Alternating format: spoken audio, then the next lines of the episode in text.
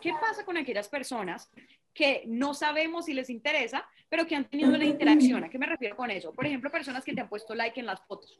Ellos no sabemos si les interesa el programa, no sabemos si les llega. Sabemos que les gustó la foto, pero de allí para adelante no. ¿Qué vamos a hacer con estas personas? A estas personas las vamos a prospectar de la manera tradicional.